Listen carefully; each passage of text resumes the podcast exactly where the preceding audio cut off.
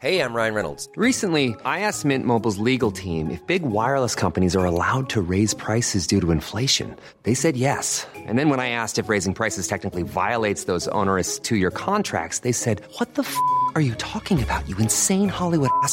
So to recap, we're cutting the price of Mint Unlimited from $30 a month to just $15 a month. Give it a try at mintmobile.com slash switch. $45 up front for three months plus taxes and fees. Promo rate for new customers for limited time. Unlimited more than 40 gigabytes per month. Slows. Full terms at mintmobile.com.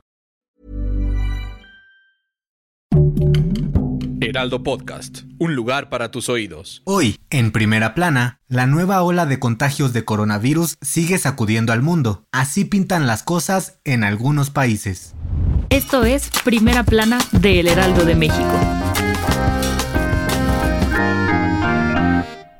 El repunte de casos de COVID-19 por las variantes Delta y Omicron ha provocado que Europa y Estados Unidos se encuentren en color rojo del semáforo de riesgo epidemiológico. En los últimos 14 días, 18 de 30 países de la Unión Europea, entre ellos Francia, España y Reino Unido, registraron récords de contagios con más de 500 casos de coronavirus por cada mil habitantes, por lo que anunciaron que reforzarán medidas sanitarias para evitar que se siga propagando. Por su parte, en Estados Unidos, las autoridades informaron que ha habido un aumento de 58% en las hospitalizaciones de menores por COVID-19 en los últimos 7 días, por lo que reforzarán la campaña de vacunación en niños de 5 a 11 años. En México, la Secretaría de Salud informó que se reportaron 8.000 nuevos casos de COVID-19 en las últimas 24 horas, de los cuales 254 se debieron a la variante Omicron, la mayoría detectados en la capital y en el Estado de México. Sin embargo, la ocupación hospitalaria no ha aumentado y se mantiene en 15% en todo el país. De acuerdo con los especialistas, los síntomas que presenta Omicron son dolor muscular, irritación en la garganta, tos seca, escurrimiento nasal, dolor de cabeza y espalda, cansancio y sudoración.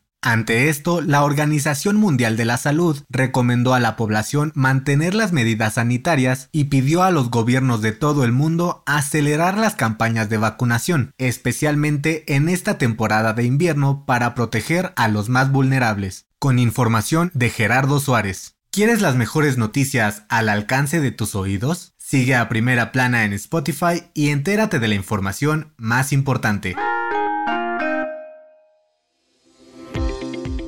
Este jueves, un juez determinó que la exsecretaria de Desarrollo Social, Rosario Robles, debe mantenerse en prisión preventiva para seguir con su defensa en el penal de Santa Marta Acatitla. Cabe recordar que la exfuncionaria se encuentra encarcelada desde el 13 de agosto de 2019, pues está acusada por la Fiscalía General de la República por los delitos de desvío de recursos públicos y delincuencia organizada en la llamada estafa maestra. Y aunque Robles había presentado un amparo para seguir con su proceso en arresto domiciliario debido a complicaciones de salud, finalmente se lo negaron. De acuerdo con el juez, ha recibido atención médica dentro del penal y en caso de ser necesario, puede seguir siendo atendida por las autoridades penitenciarias. Además, aseguró que Rosario Robles debe permanecer en una cárcel de máxima seguridad, pues existe un alto riesgo de que se fugue en caso de estar en otro penal. Con información de Almaquio García.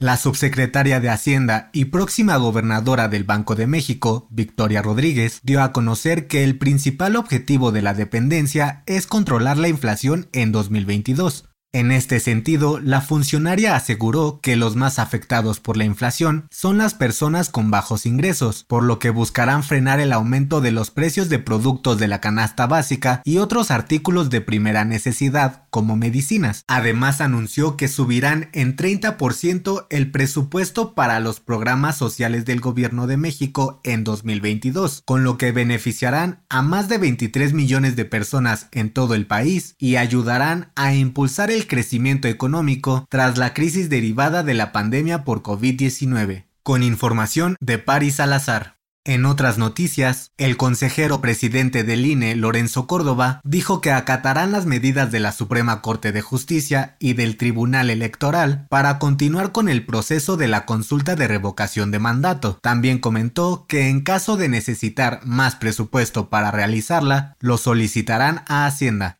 En noticias internacionales, el Instituto Internacional de Prensa dio a conocer que en 2021 murieron 45 periodistas en todo el mundo. México lidera la lista de los países más peligrosos para los reporteros, seguido por Afganistán y la República Democrática del Congo. Y en los deportes, en la NFL, el coreback de Pittsburgh, Ben Roethlisberger, anunció que podría jugar su último partido con los acereros el próximo lunes. El jugador de 39 años analiza su retiro de las canchas. El dato que cambiará tu día.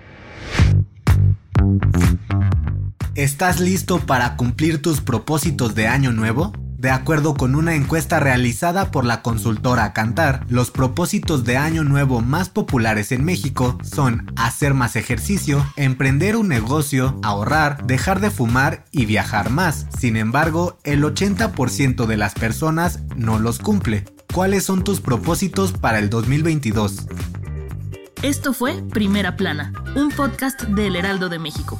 Encuentra nuestra primera plana en el periódico impreso, página web y ahora en podcast. Síguenos en Instagram y TikTok como El Heraldo Podcast y en Facebook, Twitter y YouTube como El Heraldo de México. Hasta mañana.